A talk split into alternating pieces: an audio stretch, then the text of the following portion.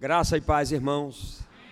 Que bom estar aqui novamente com vocês, revendo amigos, irmãos, colegas de ministério. Aleluia. E eu não estou aqui hoje à noite para ensinar nenhuma lição para vocês, apenas para compartilhar de coisas que têm estado no meu coração e que eu sei que podem fazer diferença na sua vida. Uma das coisas boas de envelhecer é saber envelhecer. Quando você sabe envelhecer, você envelhece com alegria. E todas as pessoas que estão envelhecendo, elas gostam de contar histórias, não é? Ontem eu comecei com a história do cavalo velho e eu vou começar hoje com outra história. Você está pronto? Muito bem. Graças a Deus. Aleluia. Eu estou ouvindo aqui alguma coisa. E aí eu vou formando o que eu estou ouvindo. Mas veja bem. Havia um convento numa floresta. E todos os monges que lá estavam, quando eles chegavam numa certa idade, eles tinham que ir para outro convento. E eles levavam um monge jovem para ir contando as histórias da vida e preparando para quando ele voltasse assumir o lugar. E na saída daquele monge velho, o superior disse: Monge, você poderia me fazer um favor? Nós temos aqui uma donzela e ela precisa ir para outro mosteiro. Você poderia dar guarida para ela, para ela se sentir segura? Ele disse: Pois não. Se não incomodar o monge novo. O monge disse: Não, sem problema. E eles foram caminhando pela floresta.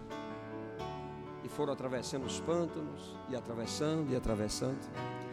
Chegou um momento que o riacho daquela floresta estava muito cheio.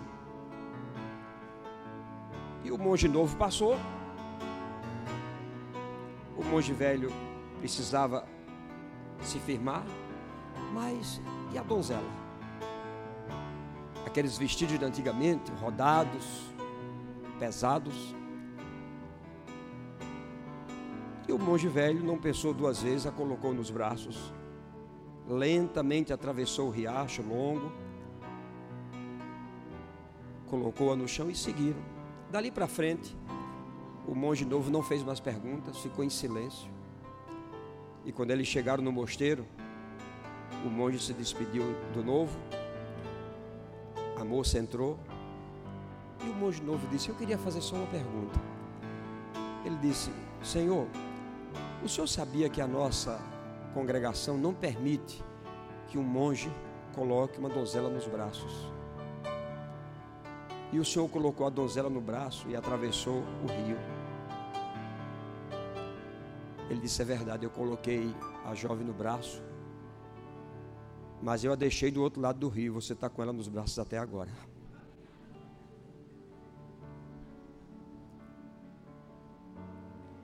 Existem coisas na nossa vida que nós já deveríamos ter deixado do outro lado do rio, e nós ainda estamos caminhando com elas coisas que muitas vezes estão nos prendendo, das quais nós já deveríamos estar livres.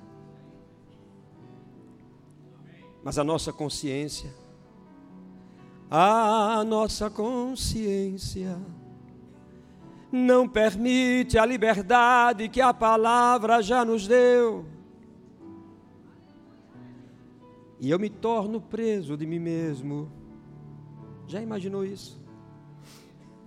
Que essa noite seja uma noite de libertação da nossa consciência, de coisas que já passaram, porque a Bíblia diz que tudo já se fez novo.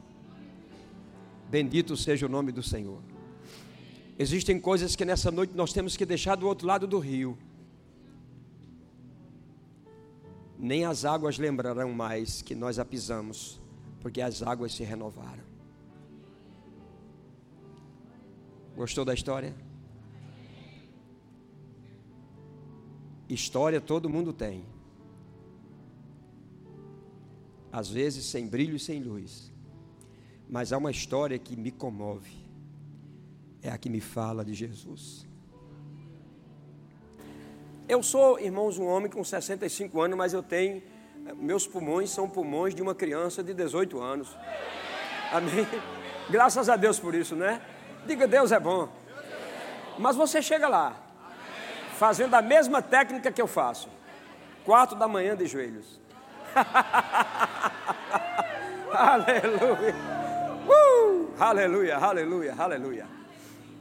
Abra sua Bíblia no livro de Provérbios, no capítulo de número 23. Bendito seja o nome do Senhor. Como Deus é bom.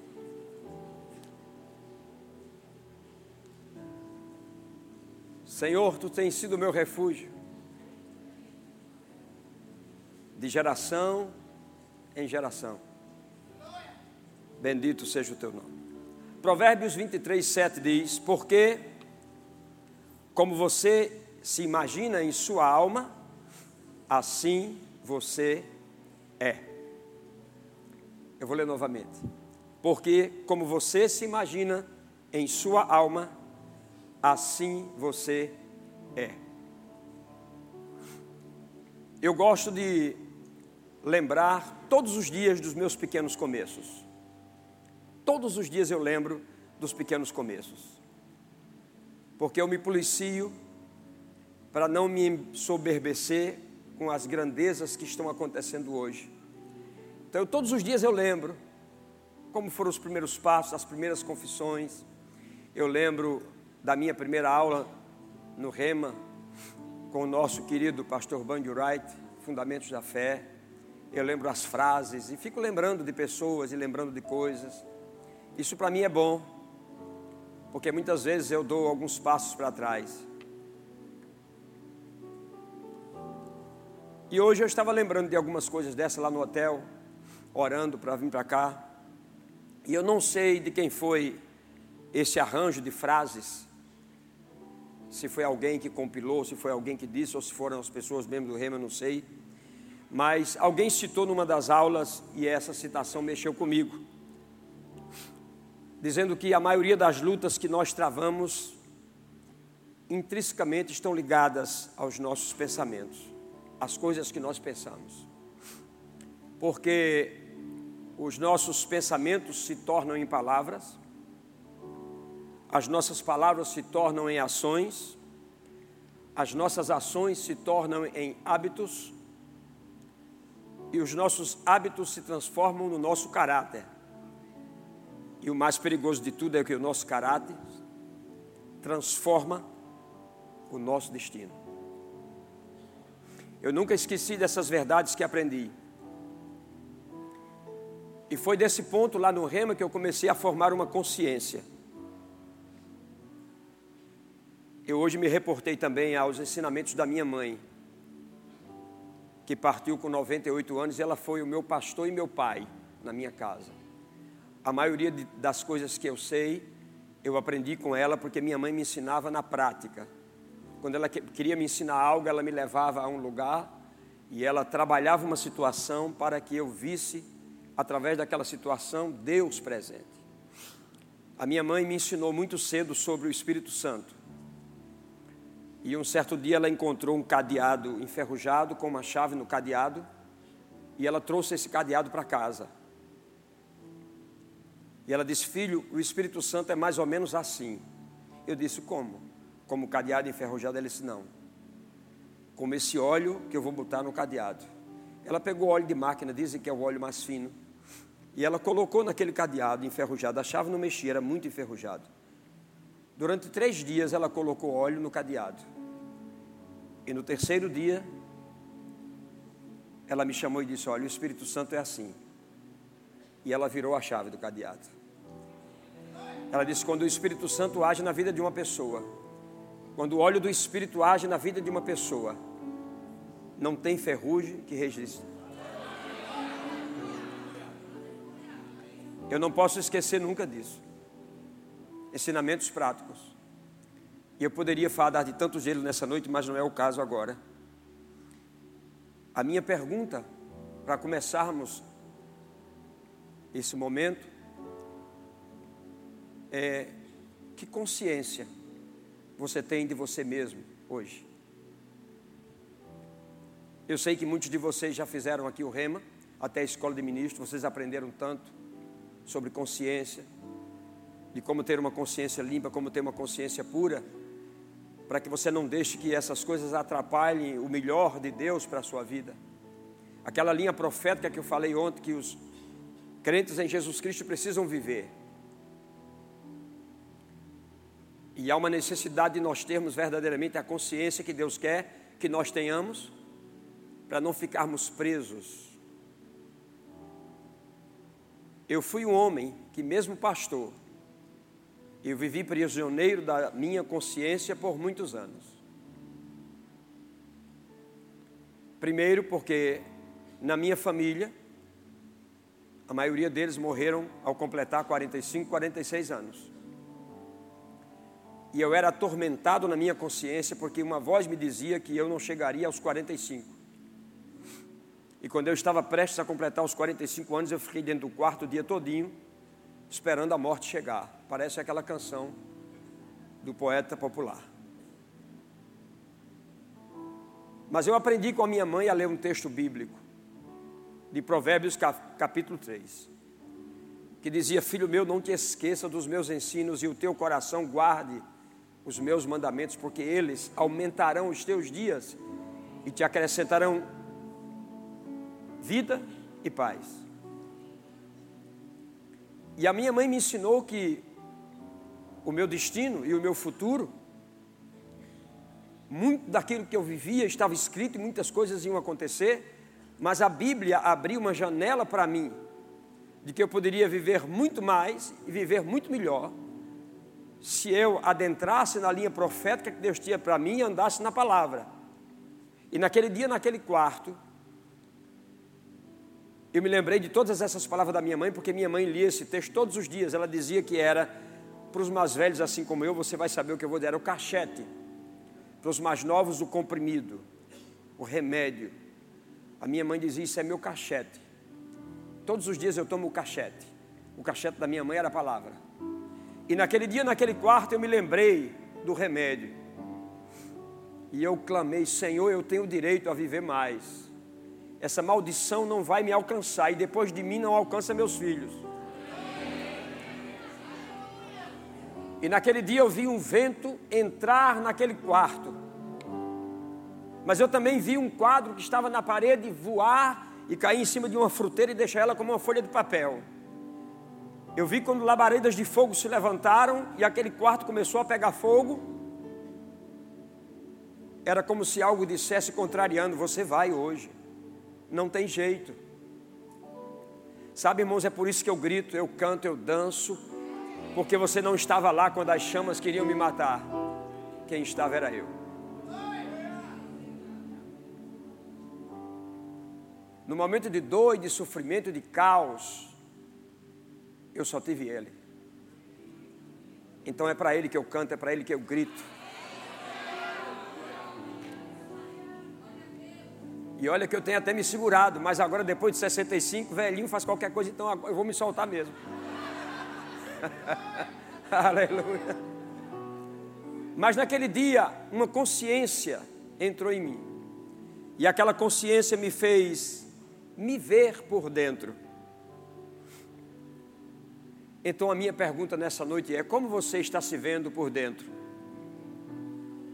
Porque por fora todos lhe conhecem.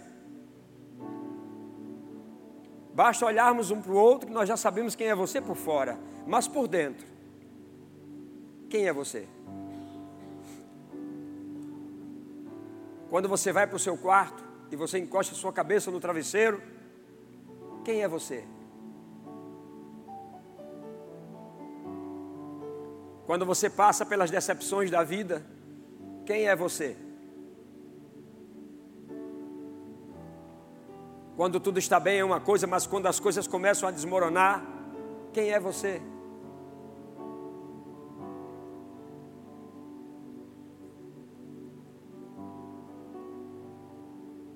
Pastor, eu sou aquela pessoa com um grito preso.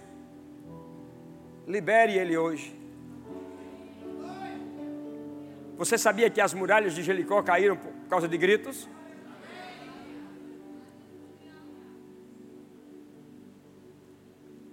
Que tipos de pensamento você tem de você mesmo?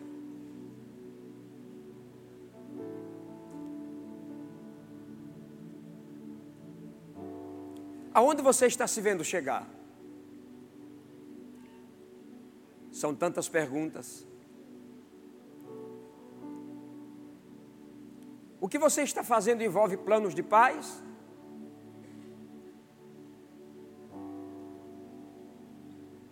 Decisões que estão sendo tomadas por princípio ou por preferências?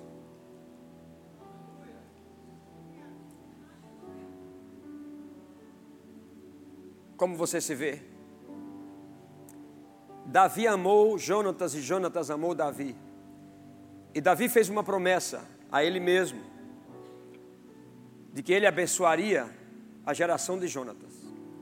E ele procurou saber se Jonatas tinha alguém, e ele descobriu que Jonatas tinha um filho. E esse filho era paralítico por uma situação que aconteceu. Era filho de um príncipe. Era um príncipe. E Davi mandou buscá-lo. A Bíblia diz assim: vindo Mefibosete, filho de Jonatas, neto de Saul, a Davi, inclinou-se, prostrou-se com o rosto em terra. E Davi falou com ele, disse: Mefibosete, ele disse: Eis-me aqui, eis aqui o teu servo. Então lhe disse Davi: Não temas, porque Davi percebeu no semblante dele medo. Não temas, porque usarei de bondade para contigo por amor de Jonatas, teu pai, e te restituirei todas as terras de Saul, teu pai, e tu comerás pão na minha mesa. Sabe o que Mefibosete respondeu? Então se inclinou mais ainda e disse: Quem é teu servo? Para teres olhado para ele, eu não passo de um cão Você percebe que o rei estava querendo dar a ele toda a riqueza que ele tinha, e ele não percebe nas palavras do rei que ele estava para começar a ser o que ele deveria ser todo o tempo? Mas ele estava tão preso em si mesmo, com uma consciência tão apagada de quem ele era, de que o rei estava oferecendo a riqueza que lhe era devida, mas ele não ouvia.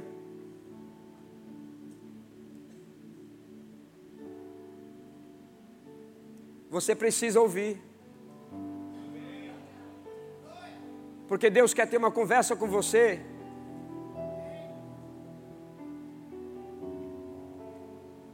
Ele quer te chamar para perto. Para dizer das coisas que Ele tem para fazer para você.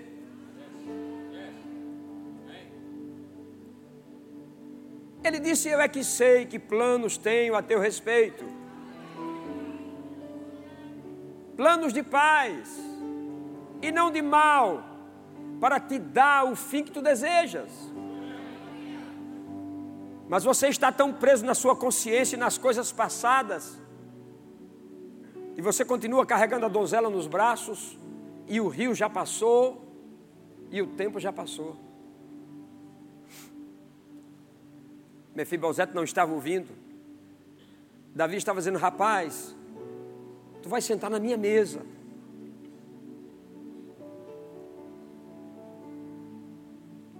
Eu acho que Deus quer fazer isso com muitas das pessoas que estão aqui hoje. Deus quer que você sente na mesa. E ainda mais na presença dos seus adversários. E você diz assim: Ó oh, Senhor, pastor, muito obrigado.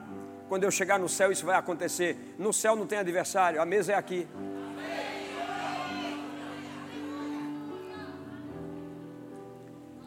Existem pessoas que, até para você fazer o bem, elas precisarão passar por um processo na consciência, senão elas não recebem. Você está dando, ela diz: Eu não mereço. Há muitas pessoas vivendo assim hoje. Sabe? Em Atos dos Apóstolos, capítulo 3. A Bíblia diz que um coxo era levado todos os dias para ficar sentado à porta formosa. A Bíblia diz também que todos passavam pela porta formosa. E muitos dos que passavam davam esmolas ao coxo. Mas ninguém nunca pensou que a formosura daquela porta poderia adentrar a vida daquele coxo. E simplesmente ele estava todos os dias lá e as pessoas entravam e saíam. Você sabe por que acontecia isso?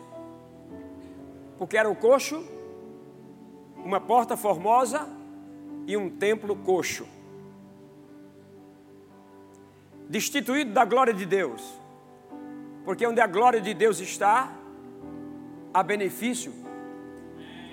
Bendito seja o nome do Senhor.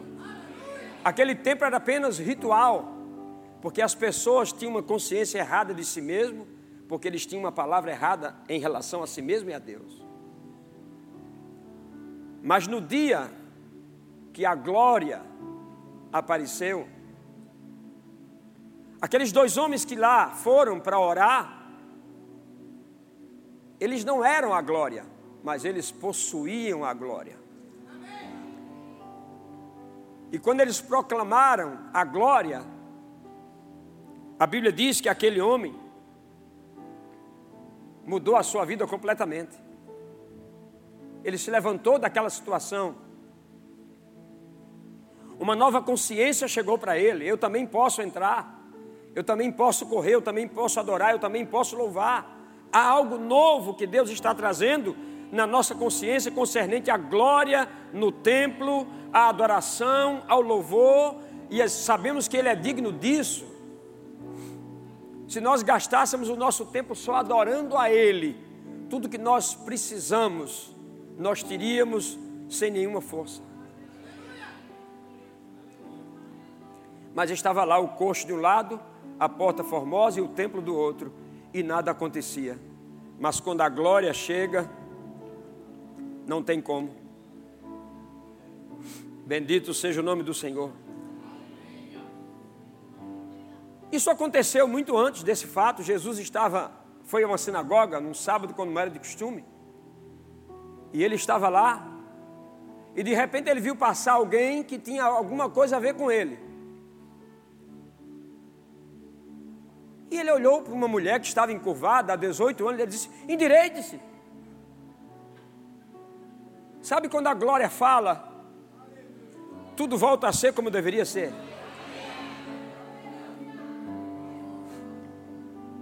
E ela se endireitou.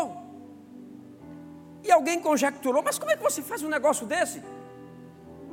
Mas como eu poderia deixar uma filha de Abraão desse jeito?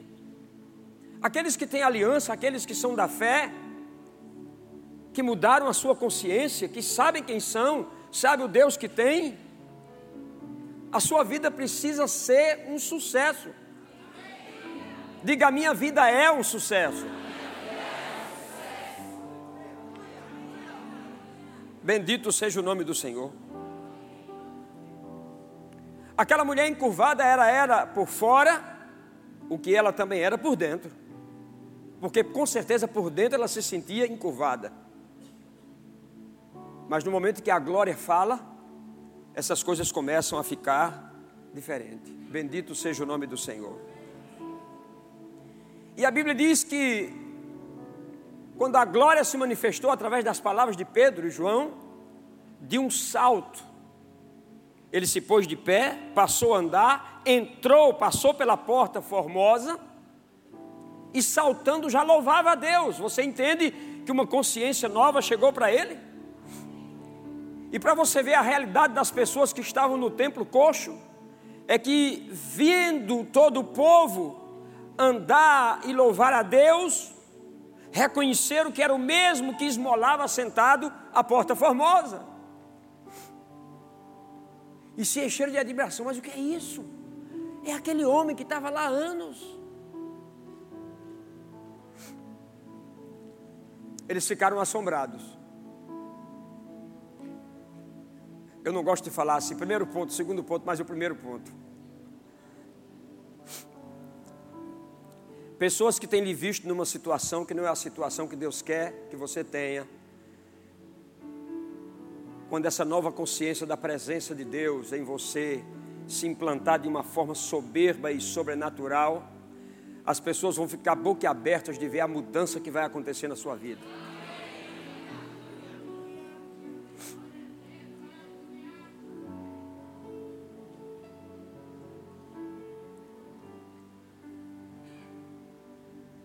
Você ficará irreconhecível diante daquilo que Deus pretende fazer. Prepare-se para as pessoas admirarem o que Deus vai fazer na sua vida.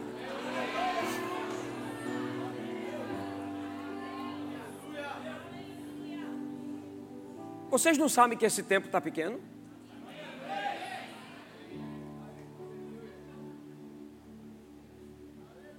Vocês sabem que esse tempo está pequeno. E vocês sabem que é um supermercado aí na frente bem maior, quatro vezes do que isso aqui.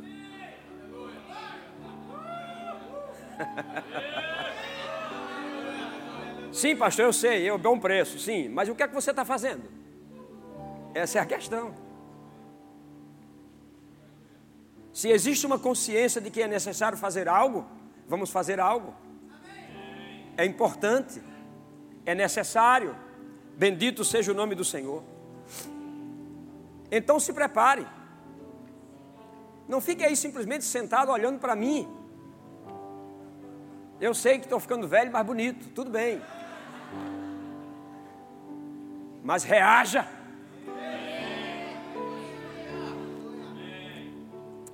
Como eu disse a vocês, minha mãe sempre me ensinou na prática. E ela dizia para mim frases que eu tenho escrita. Alguém já me pediu para escrever uma biografia da minha mãe. Eu disse, mas a minha mãe já tinha uma biografia quando eu nasci. Não é? Mas quem sabe eu escrevo alguma coisa. Olha que coisa linda. Ela dizia assim: Filho, me escuta. Talvez Deus esteja fazendo isso com você também nessa noite. Eu me lembrei agora de outra história. De um pai que tinha um filho, ele foi um dia repreender o filho porque estava fazendo algumas coisas erradas. Ele disse: Filho, fica aqui na minha frente, bote as mãos para trás, baixa a cabeça que eu vou ensinar você algumas coisas da vida. Pois não, pai. E o pai ensinou, ensinou, ensinou, ensinou. No final o pai disse: Você entendeu? Ele disse: 150. O pai disse: 150 o quê, rapaz? Ah, pai, 150 formigas passou enquanto o senhor falava, eu contei 150.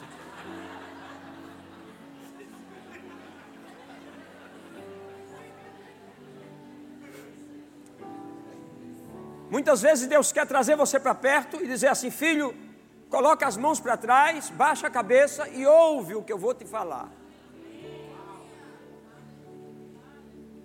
E você fica contando formigas. E Deus falando, falando, falando, falando, e você diz: Deus não fala. Mas Deus fala. Então a minha mãe me colocava assim, porque eu não tinha pai, eu só tinha minha mãe. Minha mãe sabia ser o pai, e sabia ser a mãe, e sabia ser a pastora.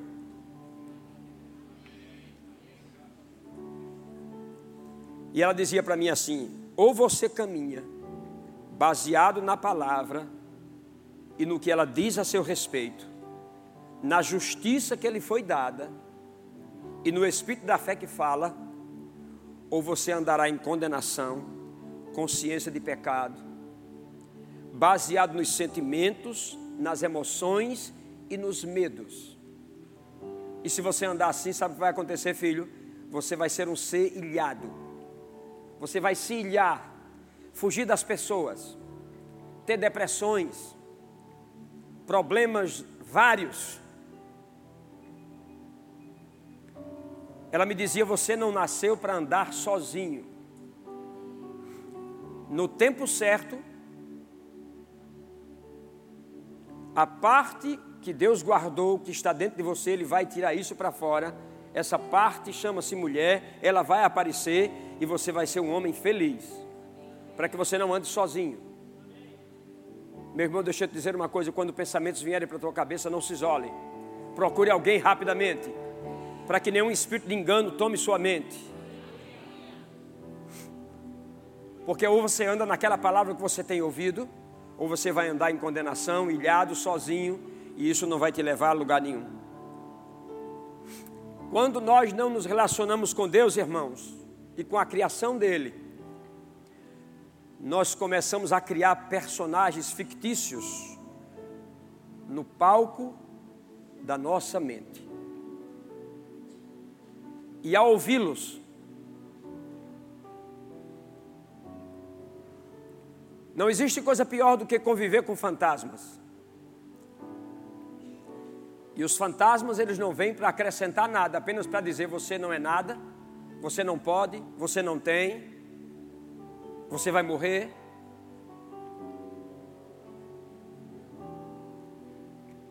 Por isso que Deus quer falar conosco sobre a nossa consciência, para termos cuidado com ela. Verdadeiramente, dia após dia, falarmos daquilo que Ele disse que nós somos, daquilo que nós temos e daquilo que nós podemos. Eu sei que pessoas às vezes não gostam desse tipo de oração que nós fazemos. Algumas pessoas já me disseram assim, pastor, o que o senhor prega é, é autoajuda. Eu disse, você está enganado, o que eu prego é ajuda do alto. É o contrário. Porque a palavra é uma ajuda do alto.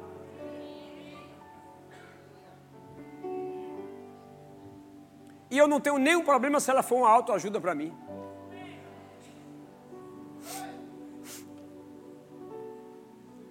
Eu ontem estava contando ao pastor Humberto, bem rapidamente, na sala da, do Maná. Tem uma sala do Maná. Aleluia. Eu estava dizendo para ele que minha mãe me ensinava tanto na prática que um dia ela me levou no circo. Sabe, nas nossas cidades aqui do interior tem muito circo. E eram circos até bons, não era circo de Soléu, não existia isso naquela época. Mas eram circos circo bons, até circos italianos. Eu fui a muitos deles que minha mãe me levava. Um dia ela me levou para ver um elefante. Ele tinha mais ou menos quatro toneladas. E aquele elefante estava preso por uma perna, num tocozinho de nada, e uma corda, e ele só balançava a perna o tempo todo. E minha mãe me perguntou, filho, você sabe por que o elefante só balança a perna? Eu disse, não. Você não acha que ele tem força suficiente para sair desse lugar? Eu digo, tem. E por que ele não sai? Ele disse, não sai. Porque foi impregnado numa consciência nele de que ele não pode sair desse lugar. Quando ele era pequeno, colocaram uma corrente de ferro, ele tentou puxar, puxar, forçou, cortou, aquilo doía, mas todo dia ele puxava e ele foi deixando cada dia mais de puxar, ele foi cada dia mais perdendo as suas forças e uma força limitante foi entrando nele e a sua consciência foi formada de que ele não tinha poder para sair daquela situação. E ele cresceu com esse poder dentro dele: não posso, não posso, não posso. Ela dizia: ele cresceu como o Guiné: estou fraco, estou fraco e estou fraco. E hoje ele está com quatro toneladas e ele não ousa fazer qualquer força, porque ele lembra das dores.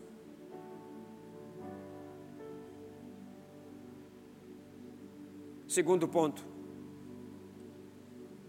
Por que você está preso ainda nas dores do passado? Mas você não sabe, pastor, como foi minha decepção com o primeiro marido? Vai ter com o segundo somos seres humanos. Você não sabe, pastor, a decepção que eu tive em tal lugar, ali ou acolá, no trabalho, na faculdade. Todos nós passamos por isso. Todos nós passamos por isso. O que nós não podemos é ficar presos com essas forças que nos limitaram. E hoje em Cristo, vindo à igreja, louvando, cantando, exaltando, lendo a Bíblia, mas a nossa consciência dizendo: você não pode, você não pode e você não pode. Eu sei porque sei que há muitas das pessoas que estão aqui que elas deveriam já estar a quilômetros de distância no sentido espiritual. Mas ainda são crianças que se machucam se o pastor passar e não falar. Porque no seu passado você sofreu isso e você ainda tem isso na sua memória. Irmãos, eu tinha tudo para não ser quem eu sou. Porque todas as situações que você imaginar eu passei.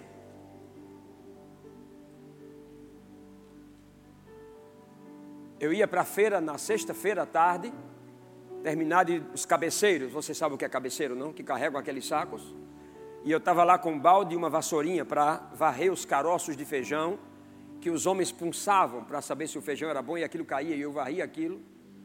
E eu enchia meu baldinho, em casa minha mãe catava tudo aquilo e lavava e nós comíamos aquele feijão, quando tinha rapadura ralava em cima. Era a mistura. Às vezes não dava tempo de pegar o feijão, porque eram muitas pessoas. Eu pegava os caroços de jaca já chupados, minha mãe tirava a casca, cozinhava e nós comíamos.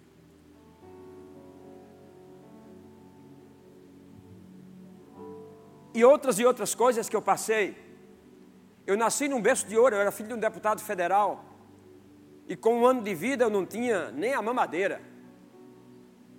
Então você não acha que eu tenho razão suficiente para ter uma vida medíocre pensar nesse passado e porque foi assim, porque Deus me fez assim. Não, Deus não me fez assim. As circunstâncias que foram envolvidas na minha mãe, que ela se envolveu, me trouxeram daquela forma. Mas graças a Deus, porque um dia ela estava na igreja e ela ouviu uma palavra, e a palavra era: Ó oh, vós que estáis cansados e sobrecarregados, vinde a mim, e eu vos aliviarei. Tomai sobre vós o meu jugo e aprendei de mim, que sou manso e humilde de coração, e encontrareis descanso para as vossas almas, porque o meu jugo é suave e o meu fardo é leve. E ela se pegou com essa palavra, e ela trouxe essa palavra para casa. E a partir do momento que ela trouxe essa palavra, eu percebi que ao invés daquelas lágrimas que ela chorava todos os dias, havia um canto de alegria. Eu comecei a perceber a partir daí que ela, no fogareiro de lenha, mexia uma panela com água sem nada dentro. E eu dizia, mamãe, o que a senhora está fazendo? Fazendo a comida. Mas que comida? Não tem comida? Tem. Você tem que aprender a ver com os olhos da fé, menino. E daqui a pouco alguém batia na porta, Dona Ana, vim trazer comida. E ela colocava na panela e dizia: Venha ver se não tem comida.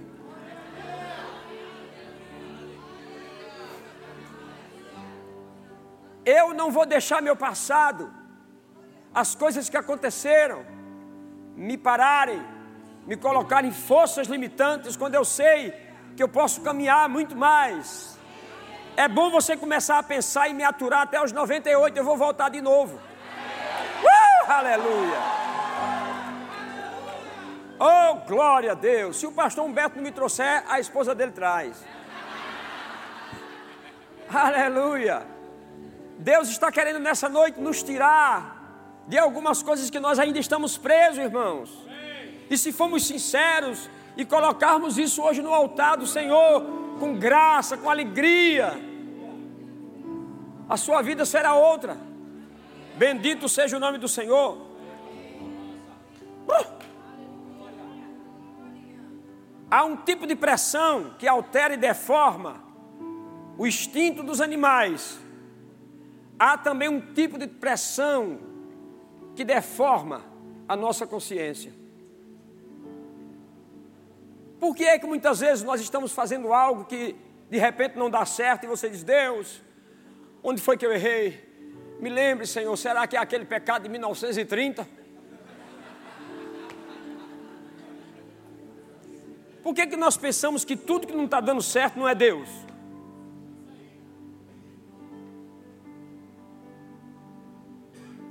Coisas que não estão dando certo que é um livramento, porque nós não pensamos assim. Uh! Sabe que Deus já esteve lá? Ele esteve lá, viu que o caminho é bom, voltou e veio te buscar. Então diga, já deu certo. Diga, já deu certo. Aleluia, aleluia. Então a consciência, irmãos, é algo extraordinário que nós temos que viver com ela limpa e transparente. Consciência é um conhecimento que permite ao ser humano vivenciar experimentar e compreender aspectos ou a totalidade do seu mundo interior. não tem nada a ver com o que eu sou por fora, tem a ver com o que eu sou por dentro. Sabe, é quando eu me deito com pessoas junto ou sozinho. Eu posso dizer assim: Senhor, em paz me deito e logo pego no sono, porque tu, Senhor, me fazes descansar seguro. E aí você deitar tranquilo, se acordar no outro dia, aleluia. Se não acordar no outro dia, glória a Deus.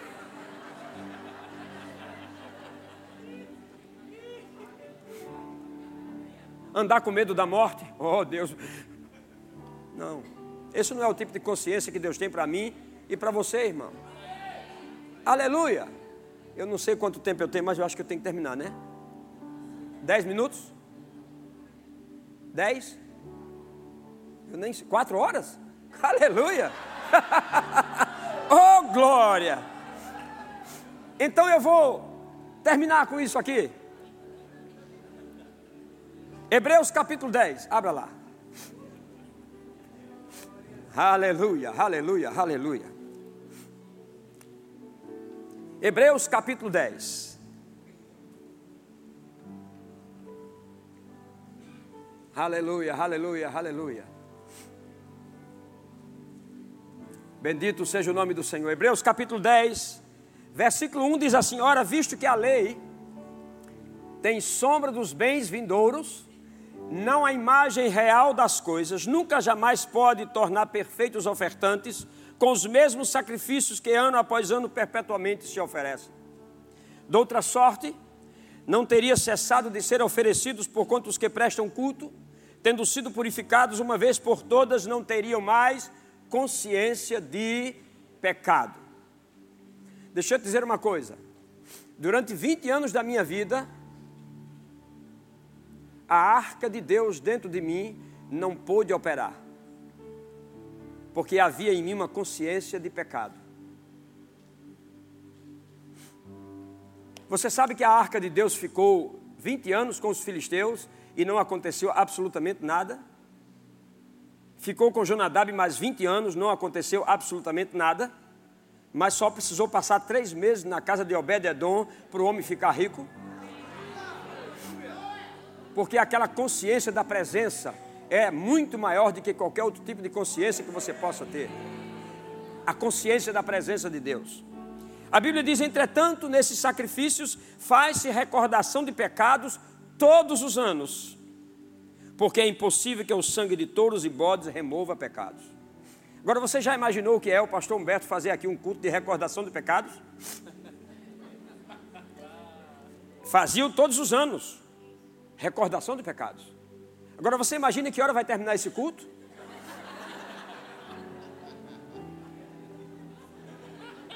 Pastor Humberto se levanta e diz: Vamos começar, irmãos, o culto de recordação de pecados. Cristiano, por favor, minha filha, levante. Aí Cristiano levanta e começa, desde criança, contando todos os pecados. Meu Deus do céu, crente guarda segredo demais. No outro dia, Recife está cheio. A esposa do pastor? Agora o próximo. E quando você tinha 18 anos, eram tantos pecados, agora 19 é mais tanto, 20 é tanto. Imagina isso, não termina nunca. Entretanto, nesse sacrifício faz-se recordação de pecado todos os anos. Por quê? Porque era impossível que o sangue de touros e bodes removesse os pecados, apenas cobria, por isso que todos os anos ele tem que lembrar, tem que lembrar, tem que lembrar. Irmãos, isso não é vida.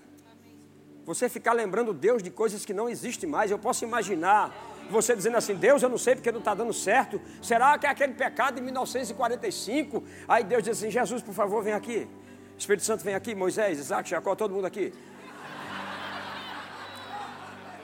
Alguém de vocês pode me auxiliar? Em que, pai? É, o meu filho está querendo que eu lembre um pecado dele. Vocês lembram de alguma coisa? Não, ninguém lembra. Eu não lembro, vocês lembram? Não lembra? E por que eles estão lembrando? Porque eles estão conscientes, com consciência de pecado. Se isso não existe mais na vida deles. Porque eles não estão livres. E Jesus disse, pai, se, se tivesse alguma coisa, nós clamaríamos e o sangue falaria. O sangue ia falar, a água ia falar, o Espírito ia falar, não tem nada. por que eles estão lembrando a mim? Querendo que eu lembre? Eu esqueci. Eu esqueci.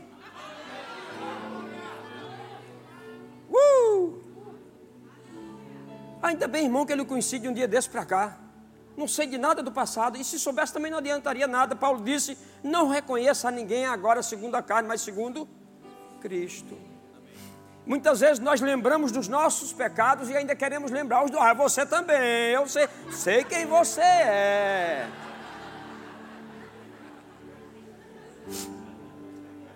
Agora a parte boa está aqui. Vamos lá, Janduí, termina, termina, termina. O tempo terminou ali, não foi?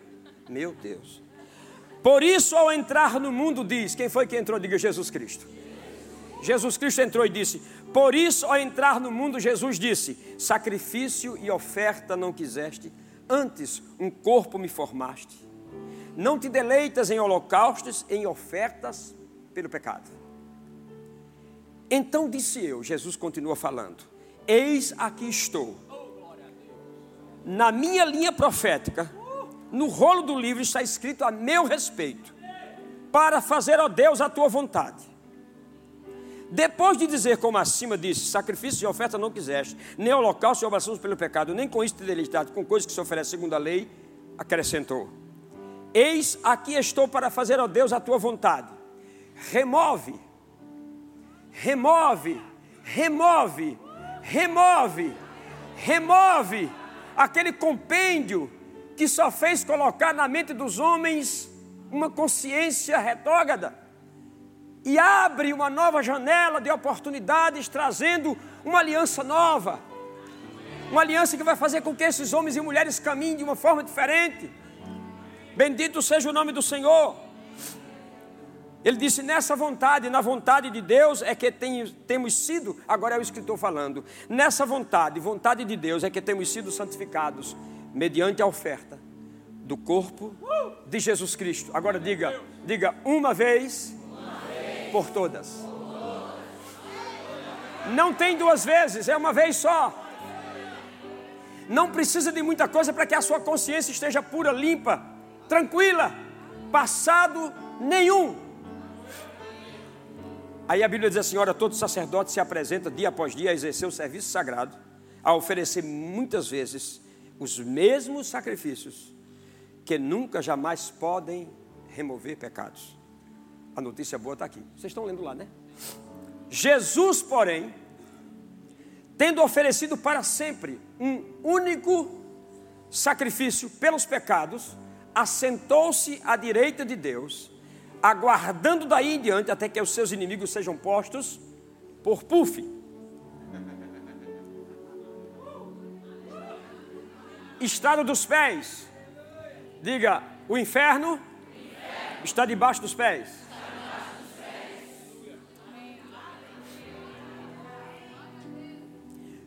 Porque com uma única oferta aperfeiçoou por um ano. Por um ano ou dois. Diga, aperfeiçoou para sempre. Tantos quantos estão sendo santificados. Agora, preste atenção, aqui diz assim: e disto nos dá também testemunho o Espírito Santo. O Espírito Santo vai entrar como uma testemunha. O Espírito Santo disse: Essa é a aliança que farei com eles depois daqueles dias, diz o Senhor.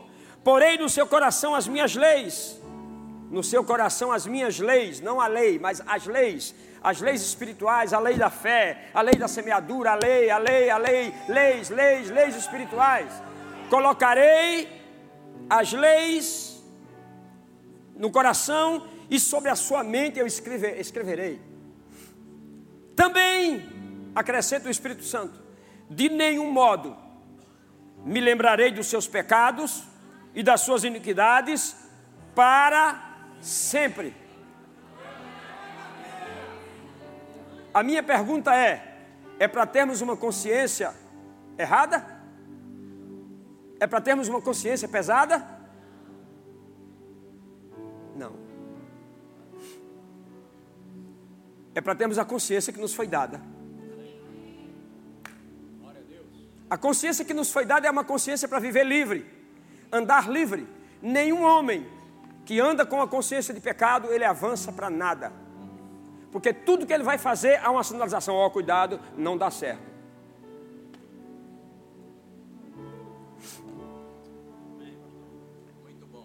Eu me lembro que quando eu me converti, eu passei quatro meses comendo a Bíblia. Quatro meses. Dia e noite, noite e dia. E aí, me disseram assim, Janduí, tem um profeta aí na cidade, rapaz, esse profeta é poderoso demais. Ele vem aqui de quando em quando. Mas olha, ele, sabe como é um camada descascar, como se a gente fosse uma banana? Ele descasca mesmo. Eu disse, é mesmo? É. Rapaz, eu quero conhecer esse profeta, eu quero que ele fale, fale tudo de mim. Tudo. Bom, você tem que ir lá. Eu digo, eu vou. Eu não sei se vão deixar você entrar, porque você é muito novo. O negócio lá é de madrugada, o reteté é santo e o negócio é sério. Eu disse, mas eu vou. Aí eu fui, irmãos. A minha Bíblia era desse tamanho assim. Aquelas Bíblias que dá aos novos convertidos. Hoje não dão grande, né? Mas a minha era desse tamanho assim, dessa grossura assim. E eu tinha lido minha Bíblia eu fui. Aí, irmãos, eu estava numa alegria, entrei naquela. Aí eu a fila grande, entrei na fila, porque eu queria falar com o profeta. Só que eu não sabia o trâmite legal da coisa, ou ilegal. E as pessoas estavam lá e pegavam uma apostila e saía, sentava num canto, escrevia, escrevia, escrevia, escrevia, entregava a outra e podia entrar. Bom, eu vou ficar na fila. Fiquei na fila. Aí chegou a minha vez. Aí a moça disse: O senhor vai entrar? Eu era pequeno. Vou, quero ver o profeta. Me disseram que o profeta debulha a pessoa como uma espiga de milho. Eu quero que ele fale tudo sobre mim. Eu quero servir Deus. Mas muito bem, pega essa apostila, preencha tudo isso aqui, entregue para aquela moça e entre. Aí eu peguei a apostila, naquela alegria mal do mundo, me sentei, peguei o lápis quando eu abri. Coloque todos os pecados que você já cometeu. Irmãos, quando eu virei aquela página, era pecado que eu nunca tinha ouvido falar. Aí eu disse, mas eu voltei lá, moça, é, você tem certeza que é para encher isso aqui, dizer os pecados que eu já fiz? Lógico, todo mundo que vai entrar tem que fazer. Eu disse, moça, me permita uma palavra. O senhor está atrapalhando a fila. Não, não, é rápido. É o seguinte, é porque eu li minha Bíblia. E na minha Bíblia eu li que Jesus já apagou todos os meus pecados. Esses pecados que estão ali na folha eu não tenho mais. O sangue de Jesus foi suficiente para apagá-los. Ela disse: Como é? Você está dizendo que não tem pecado? Eu disse, não. Já fiquei livre deles. Faz tempo. Pois se você não, não preencher, não entra. Eu digo, então eu não vou entrar, mas eu quero entrar. Eu quero ver o profeta me debulhar.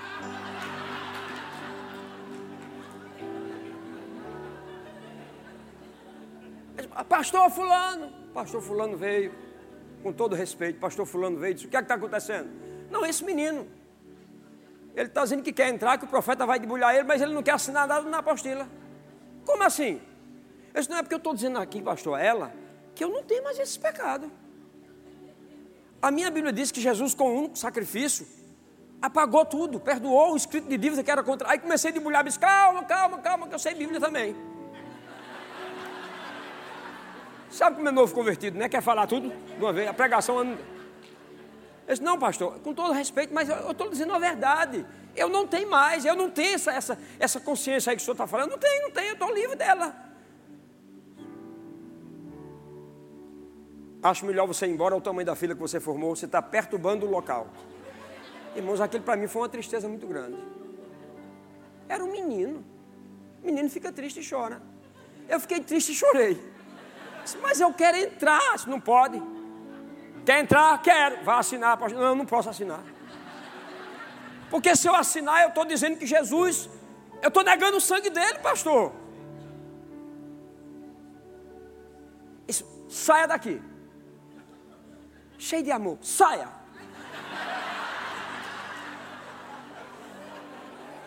Aí eu fui saindo com minha Bíblia debaixo do braço, triste, chorando. Quando eu ia mais ou menos assim no meio do caminho, ele fez: Ó, oh, bonitão, eu digo, sim, pastor. Ele disse, e os pecados que tu não lembra?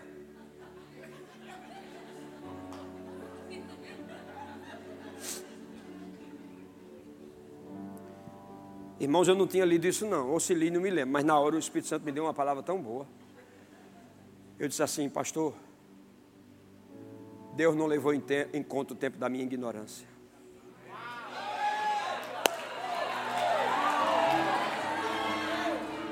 Deus não levou em conta o tempo da minha ignorância. Mas uma coisa ele me disse: agora, o que você fizer, se arrependa. Mas o que passou, passou. Ele disse: por favor, saia. Eu fui para casa, irmão, foi a minha primeira frustração. E alguém começou a me incitar, tá vendo? Vai atrás de profeta. Atrás... Aí foi que eu comecei a ir atrás de profeta. Porque não era o profeta. Era o homem que estava lá que não tinha consciência que Deus tinha me dado. E sabe que por conta de algumas coisas dessas, pessoas me envolveram ao ponto de eu passar 20 anos vivendo uma consciência errada que não era mais a minha consciência. De não ficar nervoso com situações, porque eu sei que Deus está no controle de todas elas. De não ficar gritando com ninguém, porque não precisa disso. Por causa da consciência que se instalou em mim. Aleluia. Isso começou com a minha mãe me ensinando. Filho, Parece que eu escuto ela todos os dias falando comigo. Não sou espírita, viu, irmão? Mas parece que eu escuto ela dizendo: Filho, isso não. Filho, isso não. Mas eu já distingui, não é a voz dela. É a voz do Espírito. Me dizendo o que eu devo fazer. Bem, concluindo. O que é que eu estou me propondo em Deus nessa noite? É que você primeiro fique de pé. Segundo, que você levante suas mãos. Terceiro, que o louvor venha para cantar uma adoração. E quarto, que nós oremos juntos. E que você analise você mesmo. Comece a pensar em você agora. Se veja por dentro. Como você se imagina, a Bíblia diz: na sua alma, assim você é. Como é que você imagina seu casamento? Um casamento falindo? Ou um casamento que Deus pode trazer restauração? Como é que você tem imaginado a sua vida espiritual? Você está caminhando para frente ou está indo para trás? Como é que você está vendo seus negócios, sua empresa, seus filhos?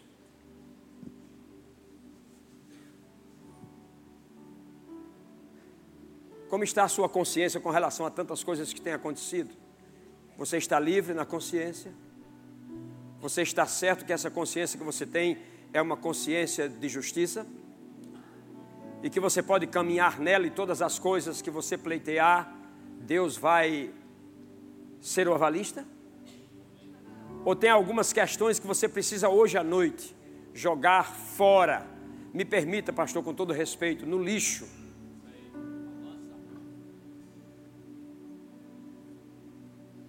Você foi feito para ter asas. Você foi feito para plainar. Você não foi feito para os pesos. Bendito seja o nome do Senhor. Se essa é a sua condição, meu irmão. Se você pode me dizer assim, não, pastor, comigo não, eu estou com a consciência bem abençoada, amém. Então você vai orar pelos outros que estão ao seu redor. Mas se você tem algo aí que está preso, está prisioneiro, que você precisa de tirar isso de dentro de você, isso tem lhe sufocado. Ok, pastor. Uma das coisas que eu tenho mais me deparado nos últimos dias, não só aqui como nos Estados Unidos, são pessoas que foram abusadas sexualmente por parentes na própria casa. E são pessoas cuja ferida está aberta e o diabo lembra, e quando lembra você passa dias de angústia e de amargura. E eu vou te dizer uma coisa: já foi, já passou. Sabe o que é que Deus diz para você, olhando para você?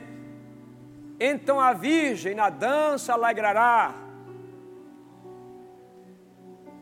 Quando você veio para Ele, Ele já consertou tudo isso. Você não tem que ficar preso a isso. Isso dói muito, isso fere muito. Eu conheci pessoas nos Estados Unidos que estão passando por isso, situações difíceis, e elas estão presas, não conseguem se desvencilhar, e doenças vêm, e muitas coisas vêm, mas elas estão lendo a palavra, elas estão amando ao Senhor, mas não se desligam dessas coisas, porque estão olhando para o passado. A Bíblia já diz: não, não olhe para as coisas que para trás ficam, mas para as que estão diante de você. Siga para o alvo. Bem, o pastor me deu liberdade, então eu vou fazer. Isso não é para vergonha vossa, mas é para libertação sua. Se você é uma dessas pessoas, porque qualquer situação você está prisioneiro de você mesmo, venha aqui à frente, eu quero orar por você. Não, não, não fique envergonhado, venha. O importante é você ficar livre, livre, livre, livre. Claro que eu não vou poder orar, vou pedir os pastores que me ajudem, mas venha até aqui. Não importa o que tenha acontecido na sua vida, meu irmão, essa é a noite de você ficar livre. Deus quer que você saia daqui com uma consciência tranquila, em paz, em nome de Jesus. Jesus Cristo, com um único sacrifício, aperfeiçoou para sempre tantos quantos estão sendo santificados. Aleluia. Vocês querem cantar uma adoração? Por favor. Igreja, levanta a mão. Você que está bem aí, levante a mão. Interceda por essas pessoas que estão aqui na frente. Eles também estão bem. Eles só precisam se desvencilhar de algumas coisas que estão na mente. Coisas que vêm todos os dias. Oh, aleluia, aleluia. Comece a orar em línguas. Comece a orar em línguas. Comece a orar em línguas agora. Bro, cantaremos, bro. Ei, ei, ei, ei, ei, ei. Uh! Rose cromenebrama na sambrahas.